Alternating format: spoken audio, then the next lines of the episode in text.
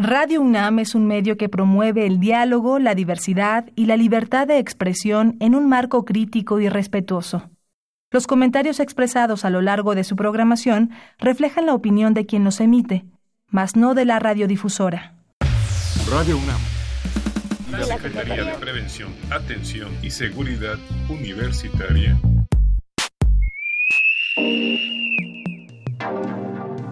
a través de la Dirección General de Atención a la Salud, presentan Confesiones y Confusiones. Un espacio, de, salud para los jóvenes.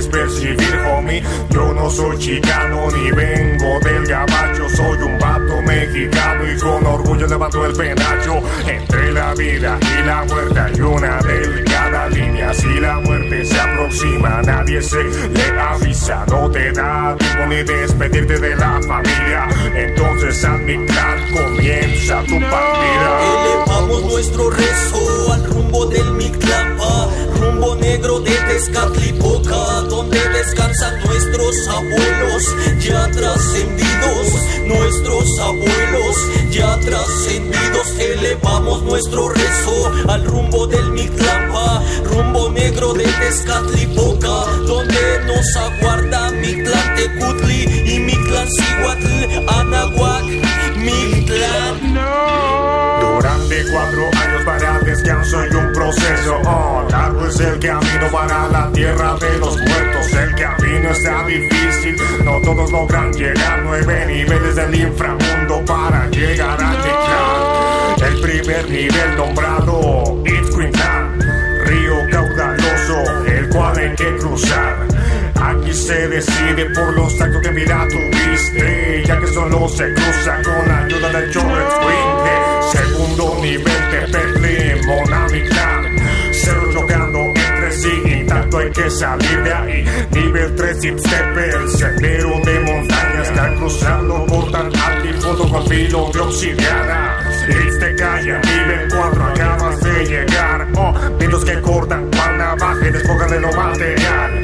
Nivel 5 es nombrado maniaca Takoyan. El cuerpo pierde su peso, no existe la gravedad sexto nivel de las leches perdidas en batalla te tienes que proteger. Séptimo nivel de Ocoyo Guayoa hábitat de fieras que a tu corazón devora. Octavo nivel es mi clan volcadolca camino de la isla también llamada esa zona. La niebla está muy densa y la visión no es muy clara. Eso provoca que el viajero se extraviara. Noveno nivel Dirigido por mi cante Curry y la diosa de la muerte. Mirte que así mm, al descanso anhelado acabas de llegar. Se abrieron las puertas, bienvenido a Elevamos nuestro rezo al rumbo del Mictlán rumbo negro de Tezcatlipoca, donde descansan nuestros abuelos ya trascendidos, nuestros abuelos ya trascendidos. Elevamos nuestro rezo al rumbo del Mictlampa, rumbo negro de Tezcatlipoca, donde nos aguarda Mictlantecutli y Mictlancihuatl, Anahuac, Mictlán.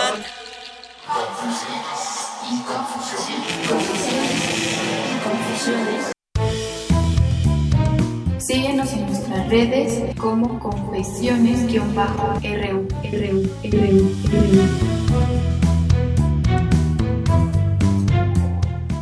El día de hoy está con nosotros el doctor Vicente Ruiz Domínguez y la psicóloga Sandra Gómez del área de servicios preventivos. Muy buenas tardes, estamos aquí con ustedes en una emisión más de Confesiones y Confusiones. Les estamos agradeciendo que nos acompañen. Les recordamos nada más que el tema de hoy es un programa grabado, así que pueden mandarnos todos sus comentarios en redes sociales. Síguenos en nuestras redes como confesiones-ru, ru, Vamos dándole la bienvenida a alguien de casa de de, mucho tiempo, de muchos años que nos ha venido acompañando en estos programas de confesiones y confusiones, sobre todo en estos temas tan importantes. Y gracias a que regresa y nos viene a traer nueva, nueva información, vamos dándole giro a este, a este tema, a esta enfermedad tan, tan grave que nos está quejando eh, a México en particular, pero en general en el mundo, que es la diabetes. Doctor, ¿cómo estamos? Muy buenas tardes. Hola Alfredo, buenas tardes. Aquí con gusto de estar en tu programa nuevamente y sobre todo agradeciendo la atención que nos presta la universidad. No, al contrario, doctor, y como ya lo, lo dije, este tema de la diabetes que para muchos ya es recurrente, cansado, sobre todo los que generalmente no la padecen, pues no entienden muy bien qué, es lo que pasa y, por qué tienen que cuidarse del peso y por qué tienen que cuidarse de, de otras tantas cuestiones en sus estilos de vida. Mira, es un tema, como lo mencionas en, en las palabras que acabas de mencionar hace un rato, y sobre todo desde aquí, desde la Dirección General de Atención a la Salud, tenemos la enorme responsabilidad y oportunidad porque en esta población no tenemos muchos casos de diabetes. Pero más sin embargo, con los factores que identificamos de riesgo en la familia de estos estudiantes, existen muchos elementos que nos pueden ayudar a buscar la manera de prevenir eh, o retardar la, la presencia de la enfermedad lo más posible, retardar el tiempo que sea más largo. No es lo mismo que se presente cuando tengan 25, 30 o 35 años a que se presente la enfermedad como mucha gente cree, que es una enfermedad que se presenta solamente exclusivamente y en los adultos.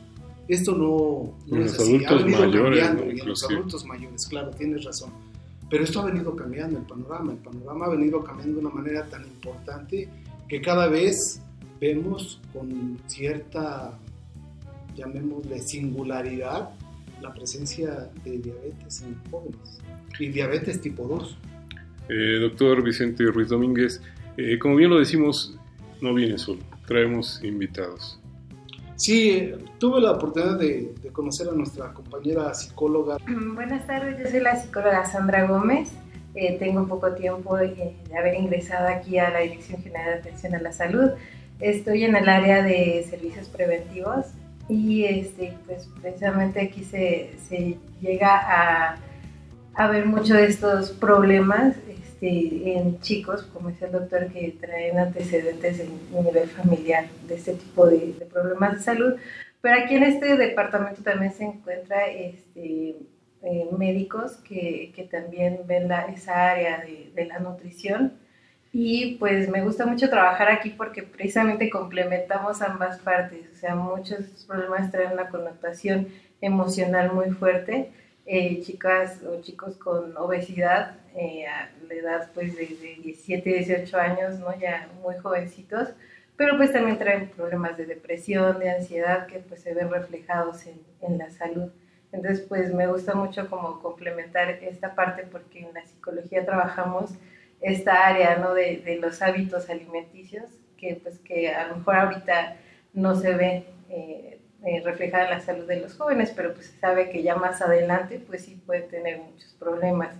Y pues además en el área escolar pues se, se pierde mucho, ¿no? Como el cuidado, la atención en, en la salud y, y pues sí puede traer repercusiones a, a nivel adultez, ¿no? entonces por eso es que hay que hay que ponerle mucha atención. Pues muchas gracias por la invitación. No, al contrario, bienvenida y esperemos que este, no sea la única vez, esperemos que esto se, se, vaya haciendo cotidiano. Eh, doctor Vicente Ruiz, como ya lo hemos hablado, eh, la obesidad es, es, es, un tema básico en, el tema, en, el, en la enfermedad de la diabetes. Sí, de hecho, eso es un trastorno metabólico importante porque finalmente como lo hemos visto a lo largo de las últimas tres, cuatro décadas, eh, el cambio de estilo de vida y sobre todo el cambio en el estilo de la alimentación, el crecimiento de la industria de la chatarra, del consumo de alimentos, eh, chatarra ha incrementado el problema del sobrepeso y de la obesidad, como lo señala la licenciada.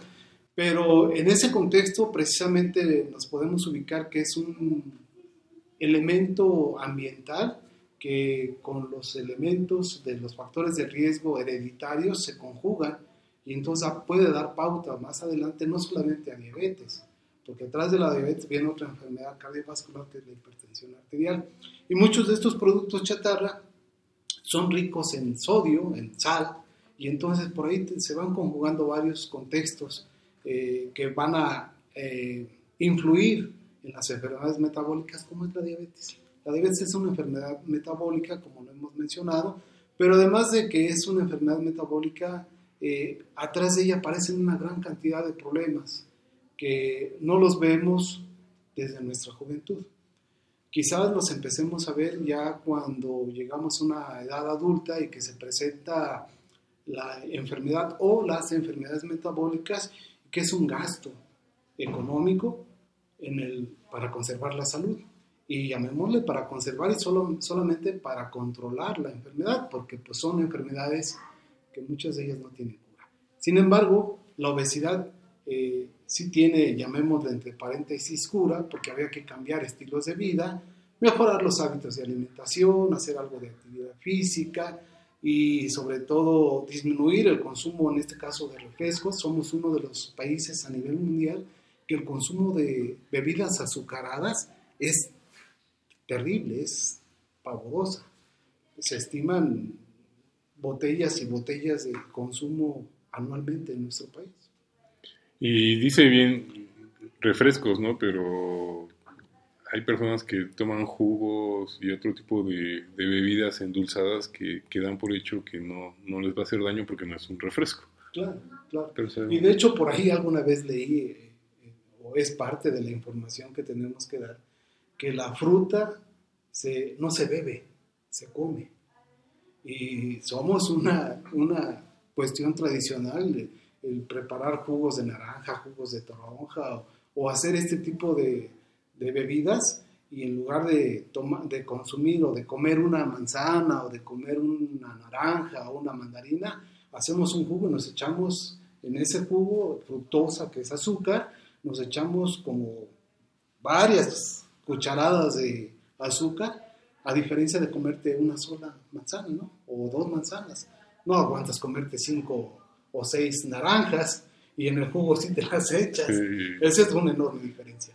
Y el tiempo que, que, se lo consume además. Así es. ¿Consideras eh, que efectivamente a nivel, digo, se ha hablado mucho y hay muchas estadísticas en cuanto a la obesidad en los jóvenes, pero los jóvenes cómo la perciben?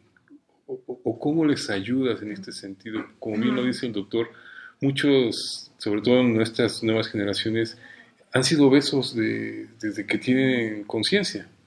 Sí, pues precisamente ya han cambiado muchísimo los hábitos, ¿no? Por generaciones, perdón, ha cambiado mucho este eh, consumir ciertos alimentos, la facilidad, ¿no? O sea, ahora que este, los padres dedican como más más tiempo a, otras labores que a la atención en la alimentación, pues sí, ya muchos chicos traen problemas de obesidad pues desde la infancia, efectivamente, pero pues sí viene todo un trabajo desde el nivel este, cognitivo en sus pensamientos, hacerles conscientes de, qué tan importante es que haga cambio, eh, no solamente en la alimentación, como dice el doctor, sino en, la actividad física y en sus actividades en general, ¿no? O sea, que haya eh, pues un orden en, sus actividades para que se den precisamente el tiempo y, puedan darle la atención necesaria para hacer de su alimentación algo consciente, ¿no? O sea, no nada más de comer por comer, ¿no? sino de nutrirse, buscar opciones que, que, pues que sí, sí las hay, solamente que pues obviamente el, organismo va a, siempre buscar lo fácil, incluso lo barato, ¿no? Pero pues ya a la larga, eh, pues también, como dice el doctor, también va a implicar un gasto el, tener que este, ir a médicos, consumir este, medicamentos y todo eso, todo el tratamiento que, pues además ya es de por vida, ¿no? Entonces, pues es importante esa conciencia en los chicos de, a ver, sé consciente de qué es lo que vas a, consumir, lo que te vas a comer a lo largo del día, además, ¿no? O sea, lleva como una rutina, un itinerario y todo eso.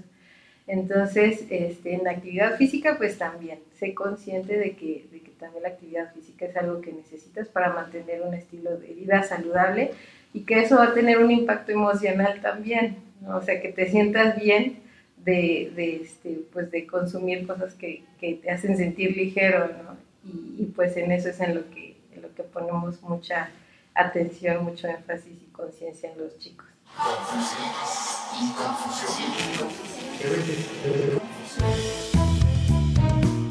Según estimaciones actuales en México, la diabetes ocasiona 80.000 muertes al año y afecta a 15 millones de mexicanos.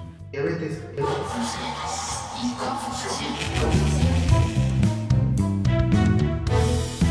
Desafortunadamente, hasta el 50% de estos pacientes no sabe que tiene diabetes y llegan al hospital hasta que tienen complicaciones. Diabetes.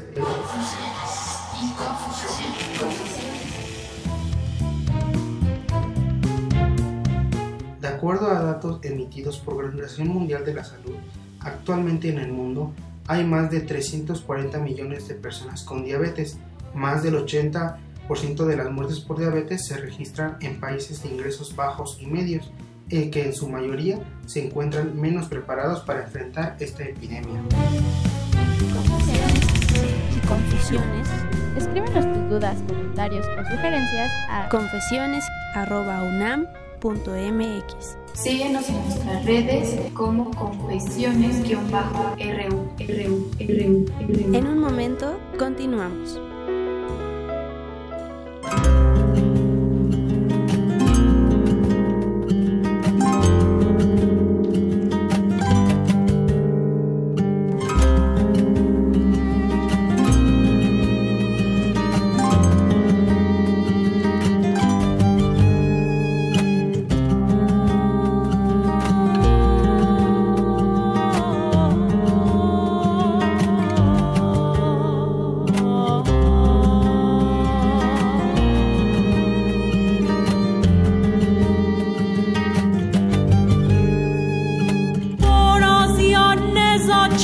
amigo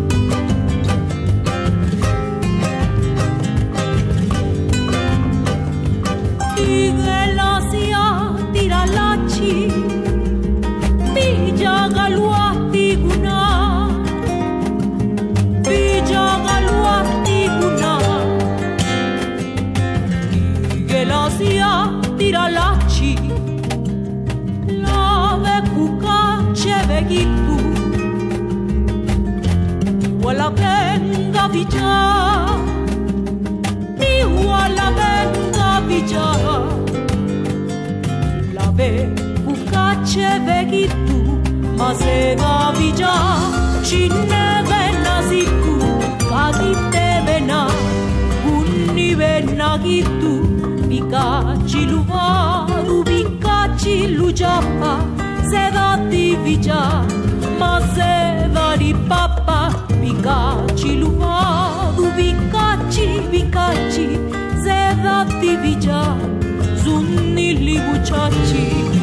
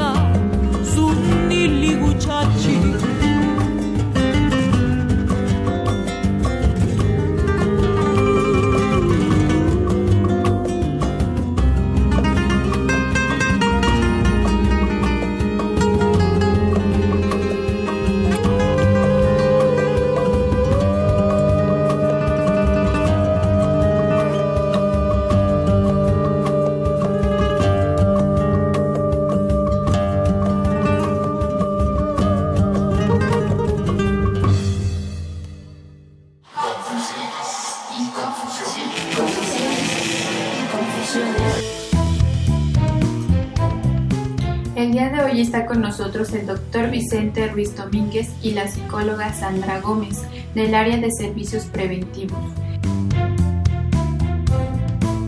Síguenos en nuestras redes como confesiones-ru, ru, ru, ru.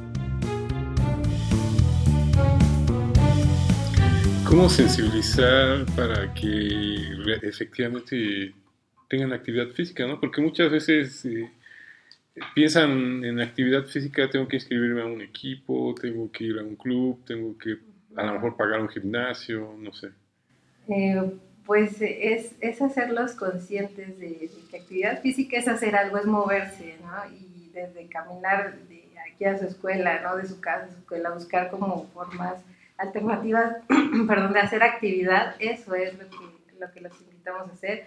Muchos chicos incluso pues también... Eh, pues con el acceso a, a las redes y, a, este, pues a los videos y todo eso, pues también pueden sacar de ahí eh, rutinas, ¿no? De actividad física este, en casa, ¿no? Sin necesidad de salir de, de, casa, pero que sean conscientes de que es algo que necesita su cuerpo, su cerebro, o sea, todo su, su ser para estar bien. Y eso es lo que les invitamos a, hacer. De hecho, mira, para complementar esta parte que me parece oportuna en, cuanto a tu pregunta, no es tan, tan sencillo encontrar la motivación. Eh, efectivamente, uno de los problemas que tenemos en, nuestra sociedad mexicana es cómo motivarnos para cambiar nuestro estilo de vida. Y esta motivación tiene que surgir del cuestionamiento que se le tiene que hacer a la persona, o en su caso al paciente, para encontrar cuáles son las aptitudes que él observa desde el punto de vista para mejorar su salud. Aquí es conveniente señalar que parte del contexto terapéutico eh, no es contradecir o no es imponer el criterio del médico o como a veces también eh, las personas esperan que el psicólogo les diga qué es lo que tiene que hacer. Ahí hay un error de, existencial fundamental porque creemos que tenemos que eh, seguir los consejos que nos dan desde el punto de vista de un profesional y no es así. Es a través de nuestra propia eh, sensibilidad y conocimiento de nuestros problemas que tenemos en donde podemos encontrar los puntos nodales que nos permitan identificar por dónde podemos ingresar al contexto existencial de la persona y encontrar los elementos que nos ayuden a motivar para originar un cambio. Si no lo hacemos con esta circunstancia, pues ella, mi compañera psicóloga, conoce perfectamente bien que son las etapas de un duelo. El hecho de decirle a una persona, ¿qué cree? ¿Es usted diabético? O encontramos los niveles o los estudios que le hicimos, nos dan como diagnóstico que tiene usted diabetes mellitus tipo 2 desde ese momento el ser humano entra en un contexto de decir eh, la negación, decir de entrada, no, no puede ser, eh, a lo mejor los estudios son de otra persona, el laboratorio se equivocó, yo no puedo tener eso, porque aparte, esa es otra circunstancia. Eh, hay datos que nos hablan que un porcentaje importante de la población, se estima que alrededor del 46% de algunas personas son diabéticas sin saberlo pero son sin saberlo porque no han acudido a una revisión médica o no han acudido a alguien que, que identificar el problema o hacerse algún estudio anual, semestral, de cómo están los eh, niveles de laboratorio, sobre todo si sé que en mi familia existen antecedentes de diabetes. Y entonces hay gente que puede decir, no, pues es que mi abuelo era diabético, pero vivió 100 años o 90 o 70 años y yo creo que a mí no me va a pasar. Entonces ahí aparece otro elemento más que desde el punto de vista psicológico se puede instrumentar para encontrar los puntos que puedan motivar hacia generar un cambio en la actitud hacia el estilo de vida, porque es complejo, es muy complejo, son varios elementos que rodean. Y en una ciudad como la nuestra, donde a veces nuestros alumnos, nuestros estudiantes, nuestros pacientes, hay gente que viene desde Iztacala, de Cuautitlán, de Texcoco, de Ciudad Neza, de Cuernavaca, de Pachuca, vienen a esta universidad y los tiempos de traslado pues son terribles. Y entonces tiene uno que buscar el contexto ideal de que incluso se puede realizar a lo mejor ejercicio a un lado de la cama, unos 15, 20 minutitos. O bien buscar aquí en Ciudad Universitaria, en el campus, tenemos una gran cantidad de instalaciones deportivas y es adecuar los horarios. Hay gente que no lo puede hacer porque también tenemos estudiantes que trabajan y estudian y para ellos la circunstancia es más terrible porque si tú te encuentras en el camino donde comes, pues generalmente en las fondas o en los lugares hay comidas rápidas, comida chatarra, nuevamente hamburguesas, pizzas, etcétera, y eso no ayuda mucho en el contexto de mejorar el hábito de una buena alimentación. Bueno, y ahí la pone creo que un poco fácil, ¿no? Porque muchas veces ni siquiera eso. A veces son frituras o cuestiones más rápidas todavía, más chatarra. Así es. La multidisciplina para la atención y para la prevención, ¿cómo, cómo, cómo, actúa? ¿Qué tan importante es? No, es esencial. Porque digo, o sea, es un problema físico, es un problema de salud, eh, la obesidad, ¿no? Y generalmente uno lo quiere atacar o dejando de comer o, que el doctor me dé algo para que baje de peso. Sí, buscando soluciones también rápidas, ¿no? Pero pues no se ve que es a partir de un proceso que se dio en un periodo largo, ¿no? Yo creo que ese es el, principal como punto, como dice el doctor, a tratar desde el hacerle consciente al, al paciente de que algo está pasando en su cuerpo y que es a partir de algo que está haciendo o que ha hecho mal. Sí, es algo que, que cuesta trabajo eh, explicarlo y como paciente entenderlo, ¿no? Entonces, eh, sí implica también tener esa empatía con el paciente, de, de, aceptar que también está empezando a enfrentarse a un duelo, que el duelo es eh, no solamente como este, lo vemos de solamente enfrentarse a una muerte o algo, una pérdida fuerte, ¿no? O sea, es enfrentarse a un cambio. Todo cambio va a, a requerir enfrentarse a un duelo, a pasar por todas las etapas, negación, ira, negociación y aceptación. Entonces, hasta que se llega a la aceptación, que ya es la última etapa, es cuando ya realmente el paciente puede asumir como más esa responsabilidad en su propia vida, en su propia enfermedad, en su propio tratamiento. Entonces, por eso es tan importante eh, como que recurrir a, a, las demás áreas, ¿no? O médico a psicólogo, psicólogo a médico, ¿no? Porque también nosotros tenemos que saber la información de manera más certera de, bueno, qué es lo que está pasando, ¿no? O sea, en muchas ocasiones, este, pues si es una cuestión genética, pues de todos modos hay que hacer consciente al paciente de que todos modos tiene que este, cambiar sus hábitos. Entonces, eh, tenemos que ir a, como acomodándonos también, adaptándonos un poquito a, a la situación, al, paciente, más que así generalizando la enfermedad, sino entendiéndolo de una manera más integral, ¿no? entendiendo el contexto en el que se está dando la, la enfermedad. Ahora hay pacientes que son más resistentes, ¿no? Como al, al cambio en general y pues a, a, enfrentarse como a la noticia de, de que tiene una enfermedad, pues también es algo que le cuesta más trabajo, hay otros que no, que dicen, bueno, pues solamente tengo que cambiar mi estilo de vida y pues adelante, ¿no? Pero es difícil encontrar este tipo de, de personas. Y pues también la parte social, como bien decíamos, ¿no? O sea, es una, una cuestión en la que también se necesita un apoyo social y, y pues incluso a veces se, se diría como lo ideal recurrir a la familia, informar y, hacerles conscientes de, en, qué, qué aspecto pueden apoyar también al, al paciente. Entonces, pues son, son muchos aspectos a, a tratar, pero este, sí enfocándonos como a, a, al contexto también de, de, cada paciente para poderlo apoyar a nivel emocional. Creo que esa parte es eh, básica, ¿no? Eh, atenderlo como como lo que es una persona, no, no, no, no una estadística, no, no, un número más. Que, se, que, que él se sienta este, atendido. Este.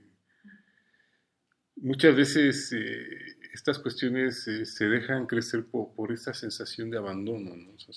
De hecho, sí, y es un, es un elemento todavía más crispante porque en el contexto de nuestro, de nuestro desarrollo social actual, pues se ha, se ha dicho y, se, y lo hemos observado a través de diferentes estudios hoy por hoy, en el sentido de que se está favoreciendo el contexto de la individualidad, lo que señalaba la licenciada en el sentido de que hoy los padres están destinados a ser proveedores, tanto el papá como la mamá, y entonces la educación de los pequeños puede quedar en, en algunas ocasiones dentro del núcleo familiar con los abuelos, en las mejores de las ocasiones.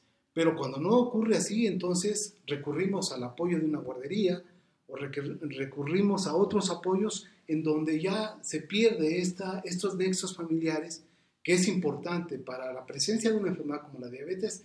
La red familiar es un apoyo impresionante en el contexto de cómo vamos a sobrellevar la enfermedad. Porque cuando aparece dentro de una familia una persona con diabetes, la familia es diabética. Y entonces el cambio que debemos de generar hacia el contexto de los hábitos de la persona es hacia el contexto de los ámbitos de la familia. Y en, ese misma, en esa misma circunstancia, la red social que significa la familia nos puede apoyar para poder resolver estas etapas que se señalaron hace un momento de duelo para pasar de una negación a una aceptación no es tan sencillo, porque no es lo mismo sentarse en la mesa y decir, modificamos hábitos de alimentación y tú comes verduras y yo no. Y entonces no hay un contexto de empatía para poder apoyar y para poder motivar a generar ese cambio que hablábamos hace un momento.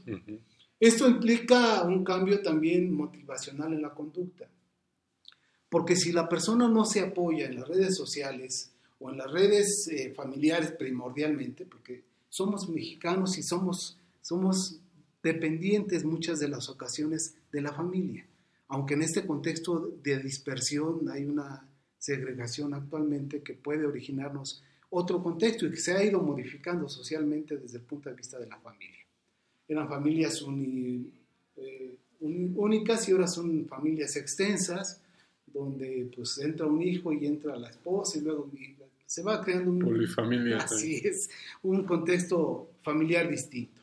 Y de hecho la medicina familiar eh, tiene ese contexto de tener que apoyarnos en la multidisciplina, con el apoyo de psicología, con el apoyo de nutrición, con el apoyo de trabajo social. Tenemos que encontrar las redes sociales que puedan ayudar a esa familia a salir de ese problema.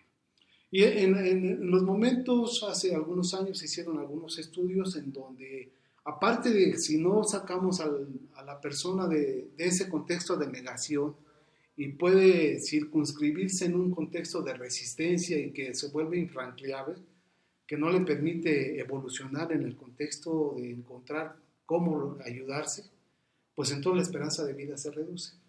Pero además de dentro de ello, pues si no hay una mejoría de cómo o por qué acudió con el médico, porque puede acudir solicitando, oiga, pues es que todas las noches me levanto como seis veces a orinar y, tengo hambre, tengo mucha hambre y, orino muchas veces y, y, tengo mucha sed.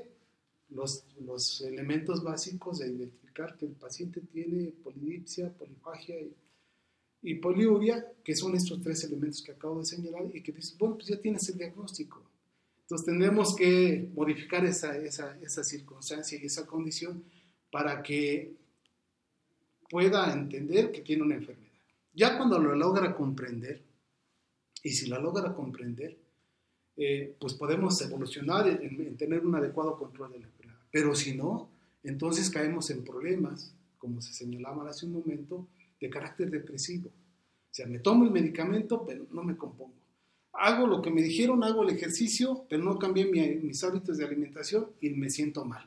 Y entonces eso va generando un contexto psicoemocional importante que puede llevarme hacia la ansiedad, porque hago y hago y no, no se resuelve, o bien hacia un contexto de carácter depresivo que requiera no solamente el apoyo desde el punto de vista de la psicología, sino desde el punto de vista psiquiátrico, porque entonces avanzamos en ese contexto. Y el apoyo, por supuesto, cuando ya, esto es cuando es una etapa reciente.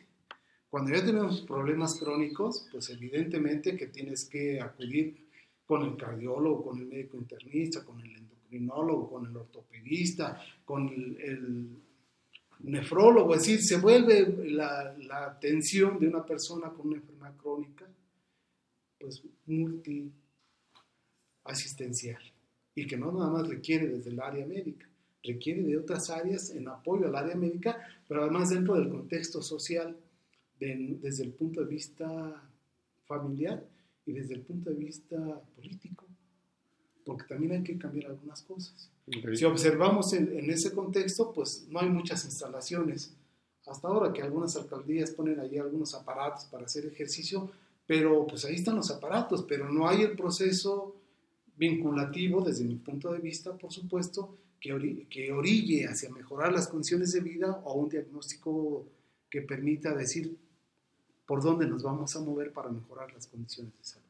Sensibilizar a la población. Es, un hecho que de entrada, creo que, como bien lo dice el doctor, las, partes difíciles son la aceptación ¿Cómo, voy a continuar si tengo una enfermedad de donde me dicen que pues, no me voy a aliviar? No, no, no, tiene este, no tiene cura, ¿no? Por más que yo haga. Y por otro lado, este, conscientemente sé que me voy a ir degenerando en cuanto a mi calidad de vida. Pues bueno, eso va a depender de precisamente como de esa preparación psicológica emocional eh, para saber cómo adaptarnos ahora a esta nueva situación. O sea, sí va a implicar todo un proceso de, adaptación eh, tanto psicológico, este, conductual, emocional y estar más en contacto con el cuerpo. y todo esto lo aborda la terapia cognitivo-conductual en psicología. Eh, son estas cuatro áreas en las que hay que poner atención para lograr este, reajuste y poder eh, lograr esa adaptación a esta nueva situación. Eh, dentro, dentro de esto también está como el enfoque que se le dé. Si lo vemos como un problema, pues obviamente nos va a pesar, ¿no? Y vamos a generar más ansiedad de la necesaria. O sea, la ansiedad en sí no es mala, ¿no? O sea, eh, nos ayuda a adaptarnos a situaciones de riesgo, de peligro. pero ya se vuelve un trastorno cuando no sabemos qué hacer ante esa situación, cuando pensamos que perdemos el control de todo esto. Y entonces la psicología lo que hace es hacerte consciente de que no, tienes que asumir tú la responsabilidad y tener el control ante esta nueva situación y adaptarte, buscar los medios para adaptarte. Entonces vamos a buscar como esa modificación este, en cuanto a pensamientos, en cuanto a conductas, eh, emociones y, y identificarnos más con las reacciones físicas que el cuerpo va experimentando en este proceso.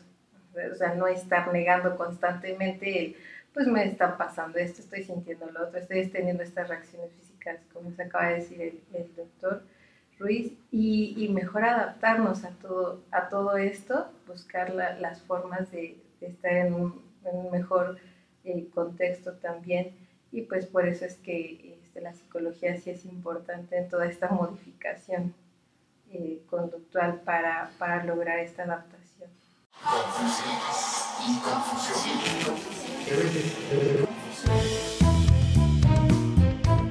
Cada hora se diagnostican 38 nuevos casos de diabetes. Cada dos horas mueren 5 personas a causa de complicaciones originadas por la diabetes. Diabetes. De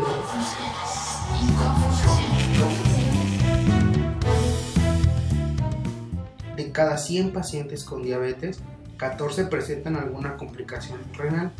El 30% de problemas de pie diabético terminan en amputación para el paciente. Diabetes.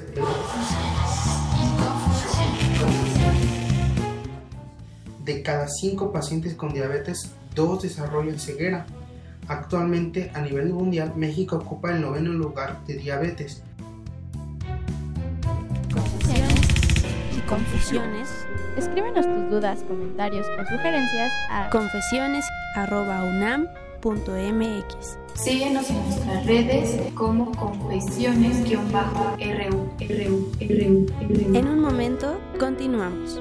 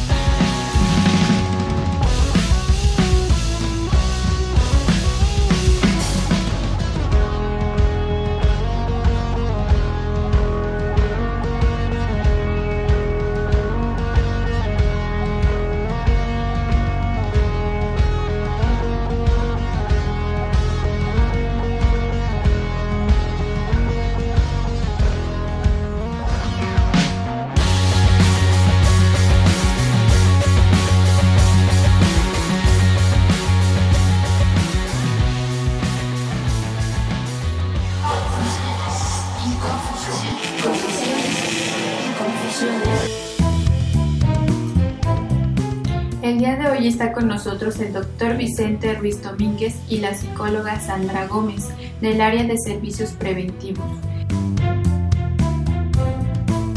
Síguenos en nuestras redes como confesiones-ru, RU, RU, RU,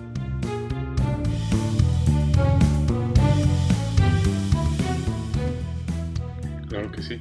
Eh, doctor, eh, como bien lo hemos eh, platicado en otros momentos, las, etapas en las que se puede ir uno eh, pues yo lo diría previniendo, y cuando a uno le dicen, oye, este, tu azúcar ya está alta, oye, este, llega el momento en que dicen, ya eres prediabético. Ya, ¿te refieres a, cómo podemos llegar a esta circunstancia? Bueno, mira, eh, afortunadamente aquí en la universidad tenemos este espacio, la Dirección General de Atención a la Salud.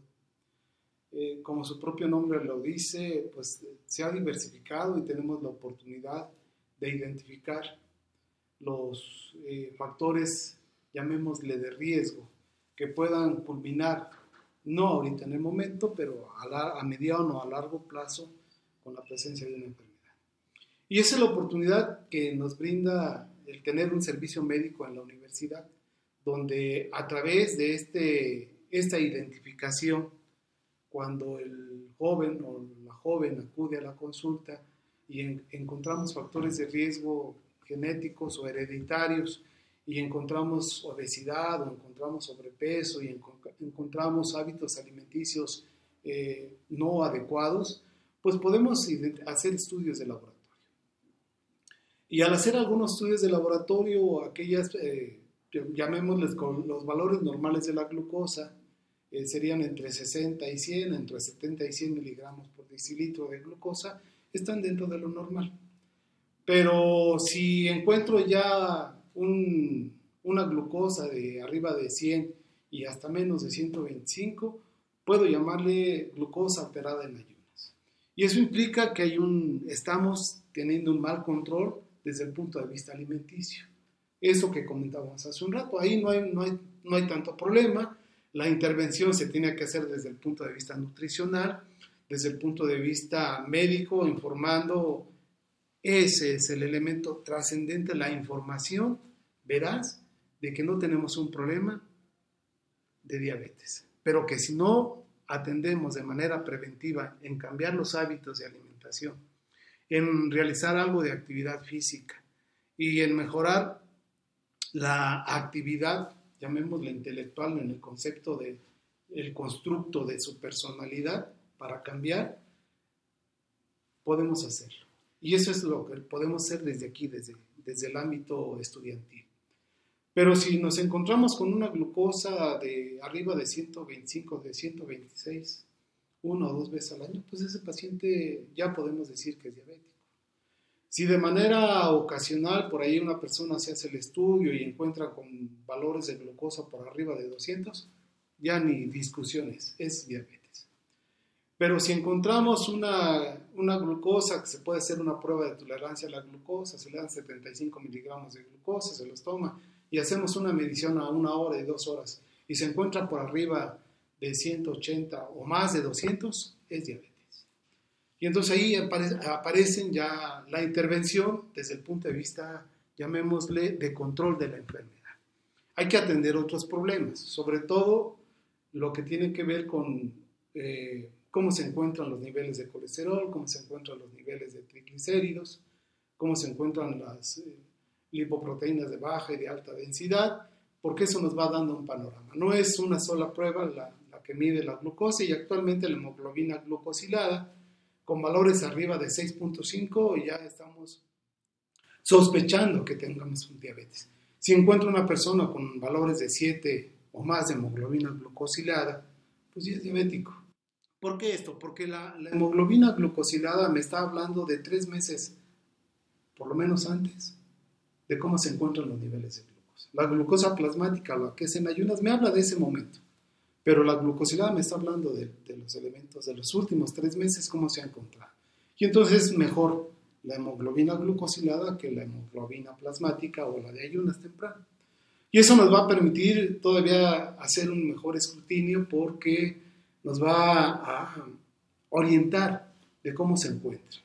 Ahora, no es necesario, aquí lo, señalo, eh, eh, hacerse la hemoglobina glucosilada cada mes. Eso puede hacerse cada tres o cada seis meses, dependiendo de cómo se encuentra el control metabólico o cómo se encuentra el control del estado de salud de la persona. Porque si la persona en un determinado momento sigue teniendo síntomas, llámese mucha sed, mucha hambre y muchas ganas de estar orinando, pues no hay un adecuado control.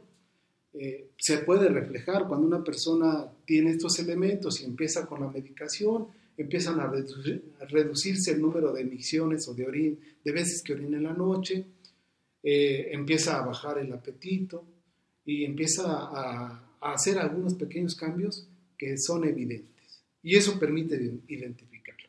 Y entonces eso te lo, te lo vuelvo a mencionar, aquí lo, aquí lo hacemos. Cuando identificamos eso tenemos un pequeño programita aquí en la Dirección General de Atención a la Salud donde tenemos o identificamos esto que denominamos eh, un nivel de glucosa elevado o también factores de riesgo hereditarios más obesidad y antecedentes directos en la familia, solicitamos estudios para ver cómo se encuentra y actuamos de manera preventiva.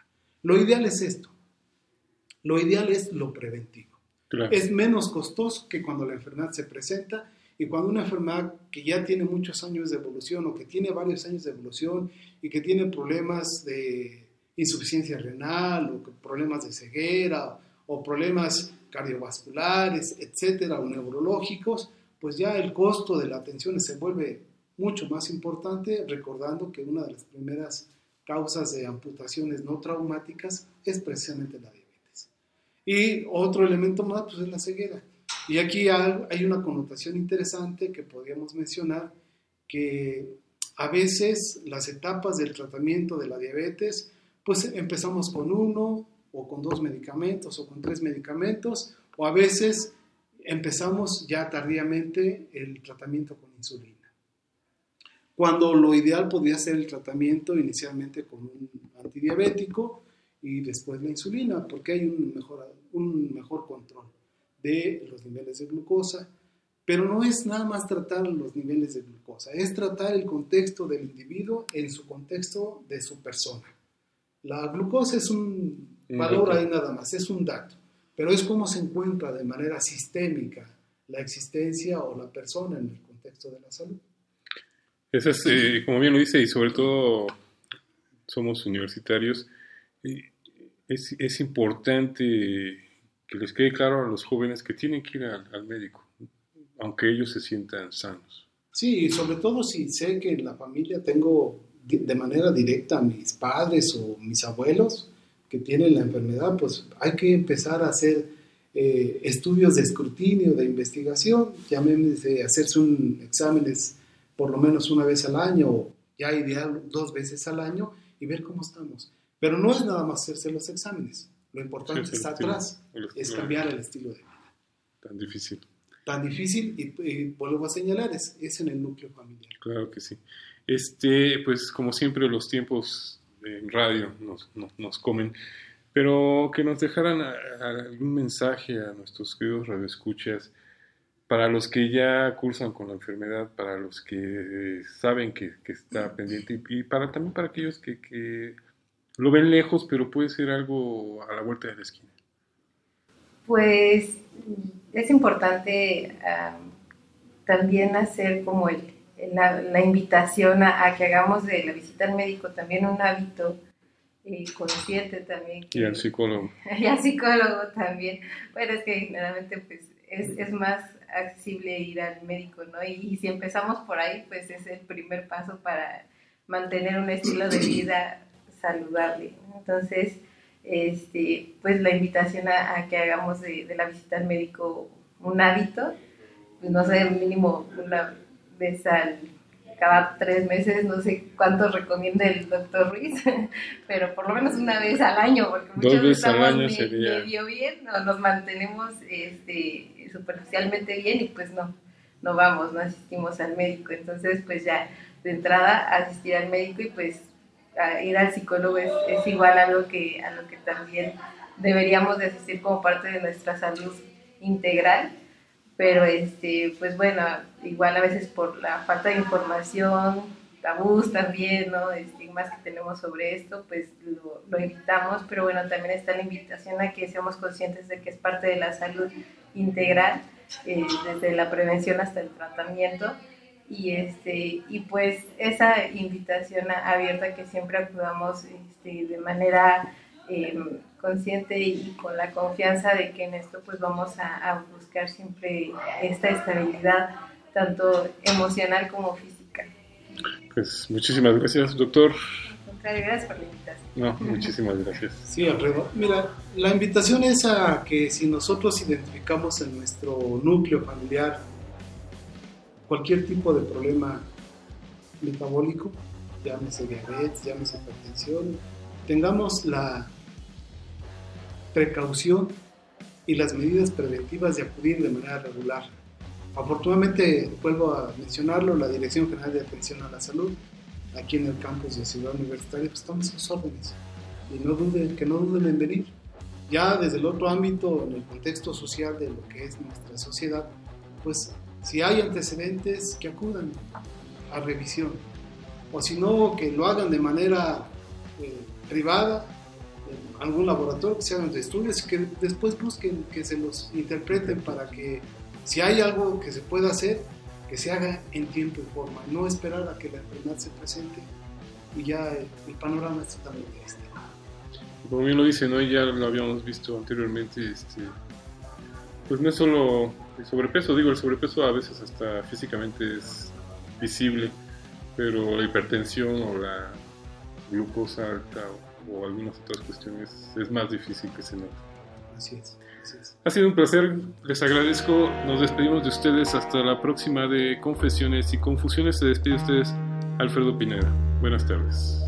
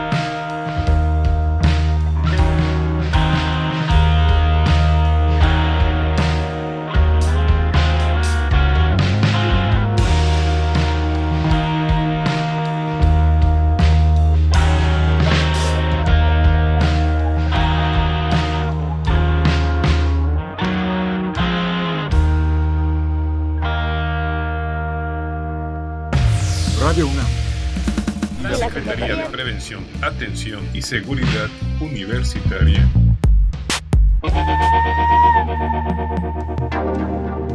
A través de la Dirección General de Atención a la Salud. Presentaron Confesiones y confusiones. Un espacio de salud para los jóvenes.